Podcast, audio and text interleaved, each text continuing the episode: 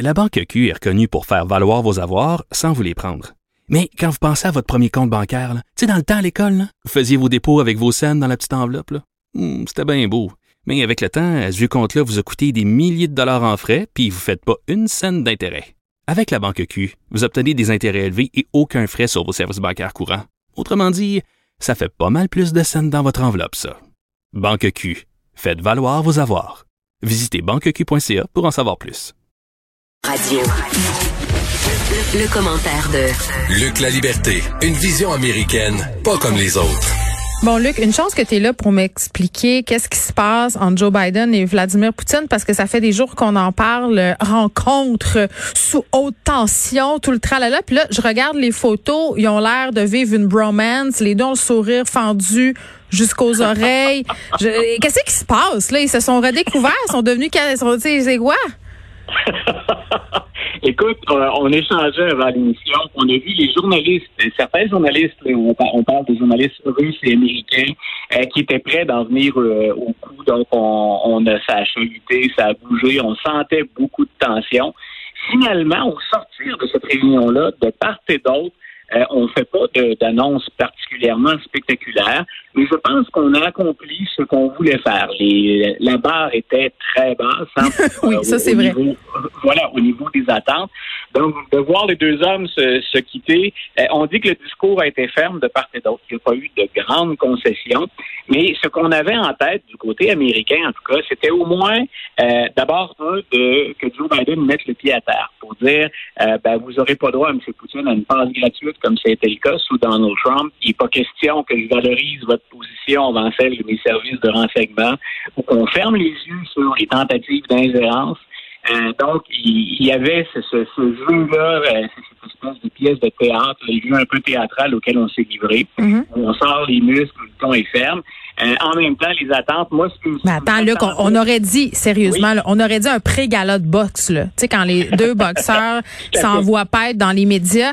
Mais là, je je voyais deux hommes, tu sais, qui avaient, pour vrai, je vais utiliser un vocabulaire de croissance personnelle, là. Ce qui est sorti de leur rencontre, c'est des beaux mots comme personne constructive, euh, on est conscient, on essaie de comprendre l'autre. Coudon, c'est un couple qui essaye de divorcer ou c'est deux leaders de pays qui sont en guerre?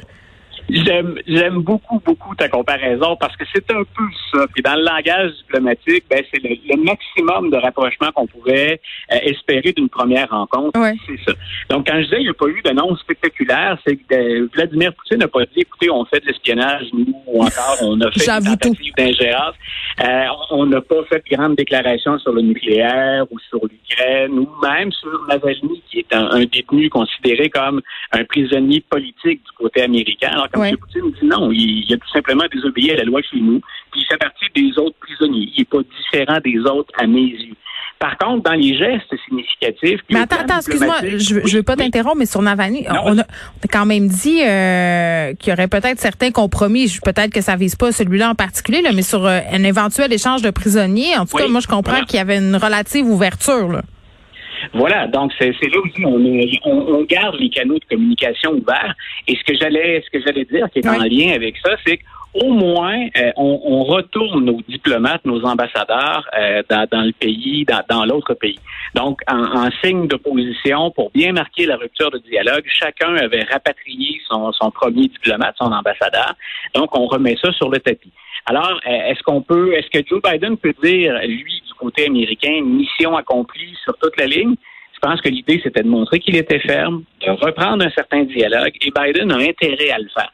Ce que M. Biden veut, c'est stabiliser le jeu de la Russie le plus possible. Ce que M. Poutine espère en échange, bien entendu, c'est justement que le président américain va continuer à lui parler, parce que c'est en ayant, même indirectement, l'appui des Américains, que Vladimir Poutine se fait inviter à la table Ben des oui, mais grands pour les négociations C'est un, un bébé gâté. Il faut juste donner de l'attention puis il est content. C'est Ouais, ben, assez écoute, simple. Et, et pour, et pour la Russie, euh, on, on peut comprendre un certain attachement ou une certaine admiration à l'endroit de M. Poutine. Ouais. C'est un stratège qui est très déterminé. On le sait qu'il ne recule devant rien. Donc, dans son pays, on appuie des politiques de Vladimir Poutine parce qu'il replace depuis des années la Russie sur la carte comme joueur important, comme puissance significative. Mhm. Il a été particulièrement habile. Donc, c'est ce qu'il espérait, lui, d'une rencontre avec Joe Biden. C'est la raison pour laquelle il joue les durs et qu'il est dur très, très souvent.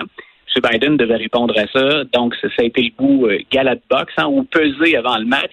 Euh, mais il y a eu effectivement cet épisode de croissance personnelle. Je retiens l'image, j'ai bien aimé. Non, mais c'est tellement ça, là. Je veux dire, euh, c'est terrible.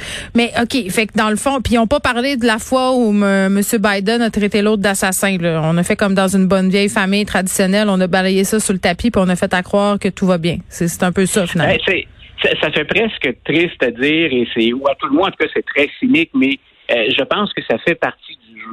M. Poutine, il va, euh, il est euh, sur la scène internationale, il se comporte régulièrement comme ce qu'on appelle un bully, hein, le, costaud de la cour d'école. Tant et aussi longtemps qu'on va le laisser avancer, il va pousser. Il va prendre tout le terrain qu'on lui laisse. Donc, il s'attendait à ça. Et tu remarqueras les pics à venir. Euh, M. Poutine ne rate jamais une occasion d'embêter les présidents américains. Il l'avait fait avec Barack Obama. Euh, grosso modo, il l'avait pas traité de petit gars, mais c'était presque ça. Il lui avait fait un pied de nez dans, euh, en première page du New York Times d'ailleurs, une espèce de leçon sur la politique étrangère et sur la stratégie. Donc, euh, c'est, on, aime ou pas, mais hmm. c'est de bonne guerre entre les deux. Mais parlant de pic, là, quand il a qualifié Biden de personne constructive, pondérée et très expérimentée, est-ce que c'était une pique envers Donald Trump? C'était surtout une pique, je pense, à l'endroit de Barack Obama. Ah oui, hein? Donc, euh, M. Trump, il a, il a été assez flatteur. oui, c'est ça. oui. Donc, M. Trump, je pense qu'il a, il a été assez flatteur à, son endroit en disant, ben oui, c'est peut-être un personnage un brin excentrique, mais c'est quelqu'un qui est assurément très intelligent et très habile pour être parvenu au sommet alors qu'il est à l'extérieur. Euh, il était à l'extérieur de la scène politique. Il n'avait pas été politicien avant la présidence. Bien sûr, M. Poutine, il se devait de faire ça parce qu'il a eu droit à quatre années sans être embêté ou sans avoir eu de répartie forte ou ferme. Euh, M. Trump l'a laissé patiner ou jouer comme il le voulait ou comme il le souhaitait. Donc, quand il, quand il, la Russie interfère dans la campagne 2016, Vladimir Poutine, on ne peut pas dire que c'est lui qui fait élire Donald Trump.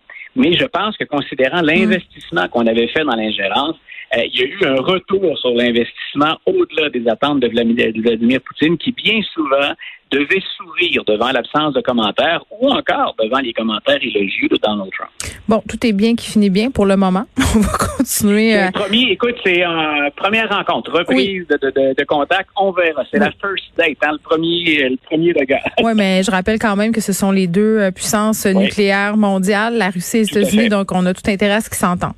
Euh, bien sûr. L'important vote, faudra surveiller euh, ce vote bipartisan là, sur l'esclavage dans les prochains jours. Écoute, ça, c'était, il y a une première étape qui a été franchie. C'est-à-dire qu'au Sénat, on avait euh, tenté de, passer la, mesure ou la loi euh, en 2020, puis il y a un républicain qui s'était objecté. Donc, on refait le coup cette année. sur quoi s'est-on entendu de façon unanime. Donc, il faut préciser, à une époque où on parle de polarisation politique, républicains et démocrates ont accepté de faire du 19 juin, ce qu'on appelle le Juneteenth en anglais, on a accepté au Sénat de faire du 19 juin euh, un congé férié aux États-Unis pour souligner ou pour marquer la fin de l'esclavage. La date, pour nos auditeurs, la date du 19 juin, c'est le moment où les esclaves de Galveston au Texas apprennent qu'ils sont libres.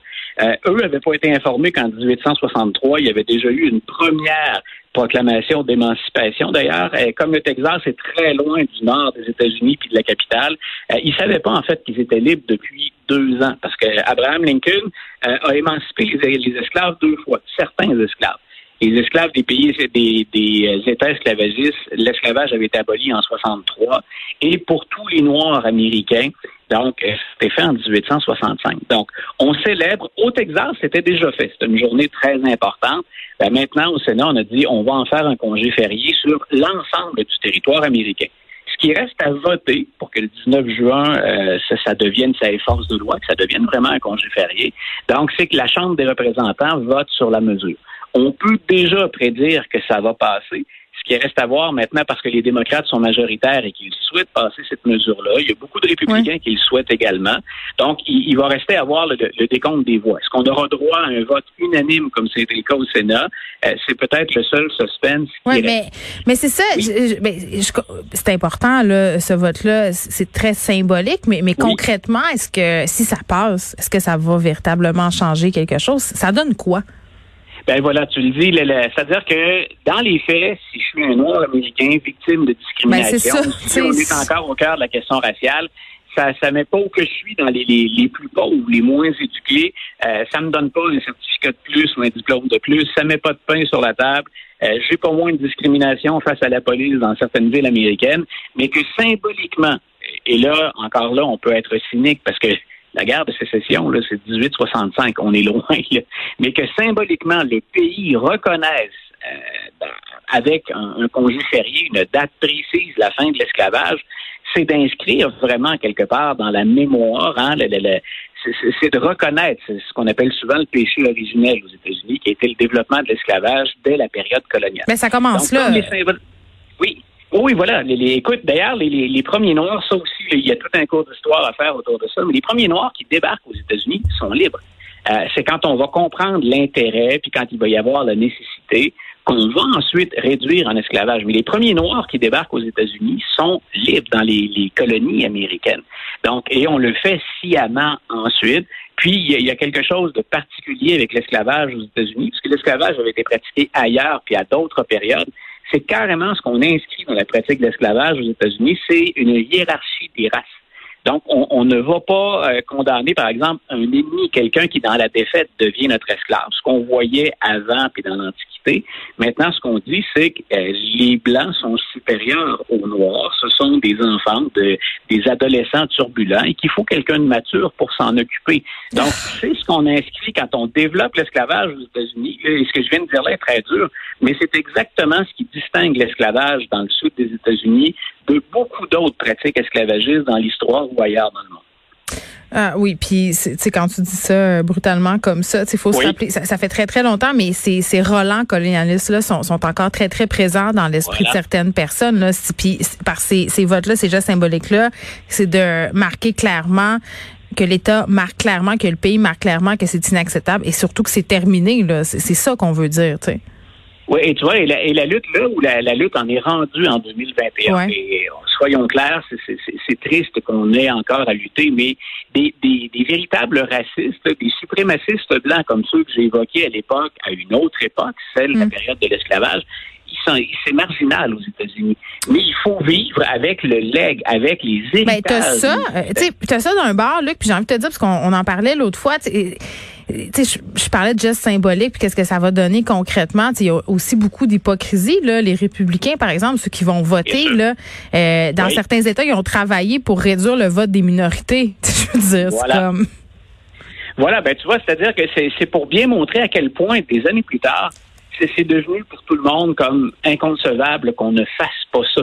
Mais voilà, on le mentionnait tout à l'heure, il reste de nombreux pas à franchir ouais. et qu'on doive encore lutter. Que le président Biden ait confié à Kamala Harris, mais aussi à des législateurs, le mandat de, de, regarder finalement la protection des droits civiques aux États-Unis parce qu'on cible des minorités, écoute, c'est grave. Hmm. Euh, notre bilan n'est pas parfait au Canada pour au Québec. On l'a vu, il y a toutes sortes de débats sur des tons bien différents, euh, mais on ne tolérerait jamais que dans des euh, dans, dans nos euh, dans nos conditions d'accès hmm. au scrutin, euh, il y ait carrément une distinction entre une majorité blanche et des minorités. Non, on, on, va jouer ça ailleurs. Ça ne veut pas dire qu'il n'y a pas de relents qui, qui prennent d'autres formes.